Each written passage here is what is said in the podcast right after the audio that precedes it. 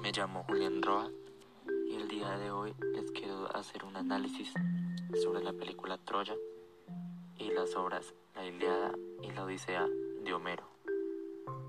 Quiero comenzar hablando acerca del politeísmo.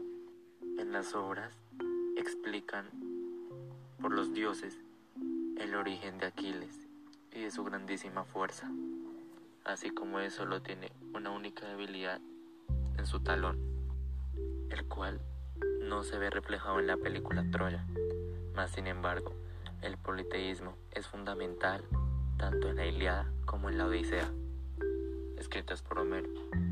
Esto porque, mientras que en la película quisieron llegar al punto en el que en vez de usar el politeísmo, decidieron optar por hacer uso del antropocentrismo, de coger al hombre como centro de todo, y se ve muy reflejado en la película, en vista a que quieren buscar en lo más mundano de cada personaje.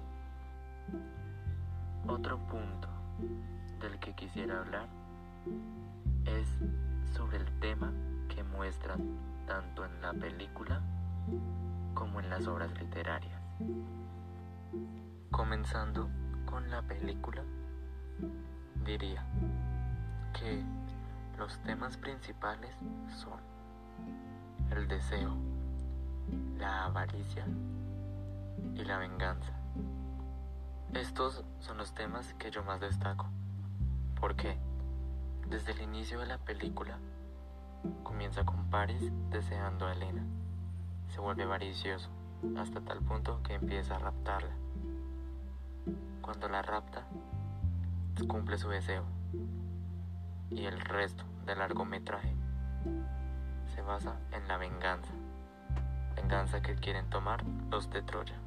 Mientras que en las obras literarias predominan muchos más temas, como lo pueden ser la amistad, el amor, el compañerismo, la lealtad, la solidaridad, la valentía, entre otros.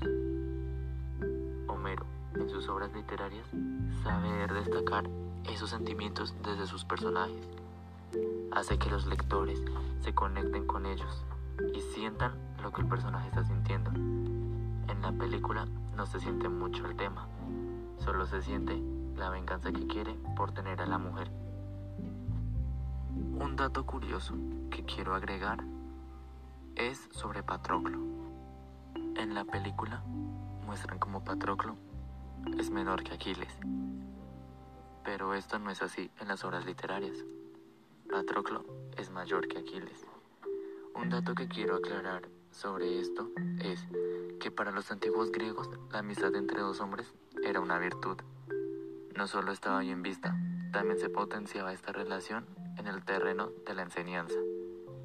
Por lo general, se unía a un joven adolescente de por lo general 16 años o más con un adulto los griegos lo consideraban un elemento esencial de su cultura. Para los griegos consideraban normal que un hombre se sintiese atraído por la belleza de un joven, tanto más que por la de una mujer. La mitología griega le da una gran importancia. Por eso, en este contexto, entraría la historia de Aquiles y Patroclo, amigos y también amantes, que lo fueron desde muy jóvenes, desde que se embarcaron en la aventura de Troya. Tal vez no se mencionó por los estereotipos de la sociedad actual. Como último factor, el que quiero tomar es sobre Elena, el cómo lo muestran en las obras literarias y el cómo se ve en la película. El machismo era algo proveniente desde la antigüedad. Sin embargo, en las obras literarias, Elena es fuerte. También es una guerrera.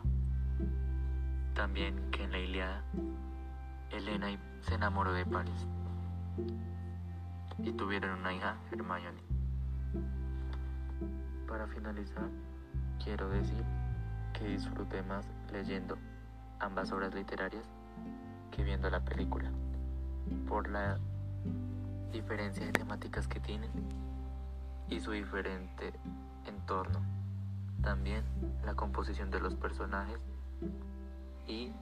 de la historia que viven ellos en las obras. Gracias por su atención.